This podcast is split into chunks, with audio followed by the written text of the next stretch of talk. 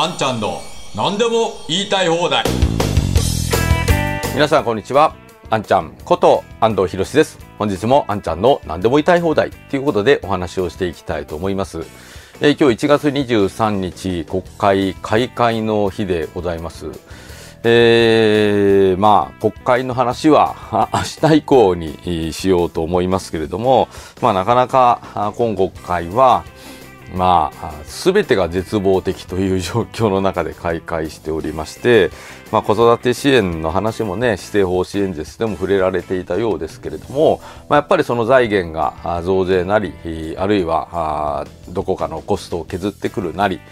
ということで賄われるということで、まあ、相変わらずの、平成の停滞を招いた、失われた30年を招いた、同じ方向で、えー、財源の議論がされていくということですし、まあ、前から言っていますけれども、野党はですね、立憲民主党と維新の会が合同で、えー、身を切る改革とか、まあ、そういったものを進めていくということなので、えー、まあ、野党はさらにひどい状況になっていると、まあ、そんな状況でございます。そしてそんな中で、えー、今日は東京電力が29%値上げ申請ということで、まあ、電気代がこのまま認可をされると6月から標準2611円アップと。で、対象契約が1000万件ということですね。でもこれは東電だけじゃなくてもうすでに他の電力会社はあかなり値上げの申請をしているわけですけれども、まあ、ここにて東京電力も加わってきたということですね。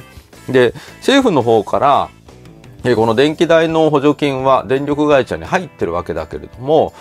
燃料費の値上がりがそれに追いつかなくって、それ以上の値上げをしないと、電力会社の経営が危なくなるということで、値上げ申請を出したということですね。まあこれ日本だけじゃなくて世界各国のエネルギーエネルギー価格が上がってます。そしてエネルギー価格というのはこれ使わないわけにはいかないので電気もガスも水道も使わないわけにいきませんからあこれは家計に直撃をするということになります。そして、まあ、これは消費税と同じように所得の低い家庭の方からあ家計に重大な影響を及ぼすということになってきますし、えー、これ一日も早く手を打たないとですね、本当に日本、この家計消費がどんどん落ち込んでしまって、経済が大失速をするということになります。もうこんな誰が考えてもわかるようなことに対しても政府は本当に及び腰でですね、えー、まあちょっとやってるよと、えー、電力会社の補助金出してるよと言うけれども、いや、それじゃ追いつかないじゃないですかと。あとやらなきゃいけないことは何かと言ったらもう消費税減税ですよね。消費税を当面停止をする。これだけで10%価格が下がります。大きいですよ、これは。電気、ガス、水道だけじゃなくて食料品も値上がりしてますよね。えー、こういったものの値上がりを、値上がりというのはこれ、もうインフレが起きてるじゃないかみたいなこと言う人いるけれども、これはコストプッシュインフレで全然経済が良くなって、えー、インフレが起きてるわけではありません。そして岸田総理は、インフレ以上の賃上げをって言ってますけれども、こんなコストプッシュで値上がり、原材料が値上がりしているものを売値に転嫁できていない企業がほとんどなのに、そこで賃上げをしろとさらに企業にコスト負担を求めるなんて、どう考えても頭おかしいですよね。企業に今賃上げなんかやるのは無理です。やれるのは余力のある大企業だけ。そして大企業で勤めるサラリーマンの給料だけ見て、あ、インフレ以上の賃上げをやってくれました。ありがとうとか言って、えー、そして賃金が上がってるからまあいいかと。この電気代とかが値上がりしてるのは放置されると。そういうシナリオに今なっているような気がするんですね。そうじゃないですよね。大体の人は大企業ではない中小企業で働いていて、そして大中小企業で働いている人たちは、あその企業がそんなに賃上げをするような体力がありませんから、あこのインフレ分は家計で自分の家で、えー、これを飲み込まなきゃいけない。そうすると、日本の経済のメインエンジンである個人消費はさらに冷え込むという、まあ、誰が考えても答えがすぐわかるという経済の悪循環に陥っているということです。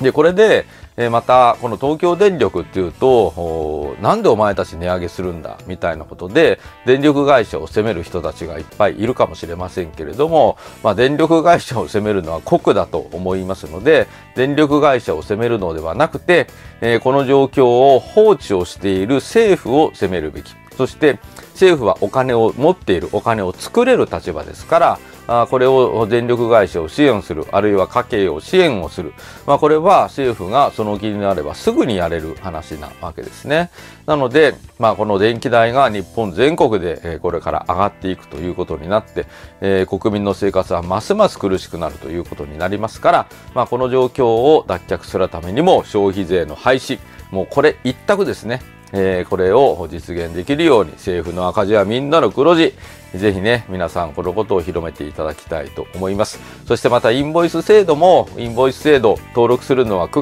月末まで延期になっていますから